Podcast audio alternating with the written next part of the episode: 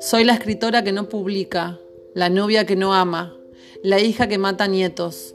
Soy la emprendedora empleada, la soñadora realista, la actriz que no actúa. Soy la amante frígida y la intrépida miedosa, la licenciada que jamás ejerció, la profesora de gimnasia que se aburrió, la rebelde que lo analiza todo. Soy la espiritual que toma birra y fuma, soy la incomprendida sobreadaptada, soy la frontal con miedo al rechazo, la empleada del mes en un trabajo que odio. Soy la vegetariana que come carne, la coach trabada, la nómada que extraña su casa, la nostálgica que suelta.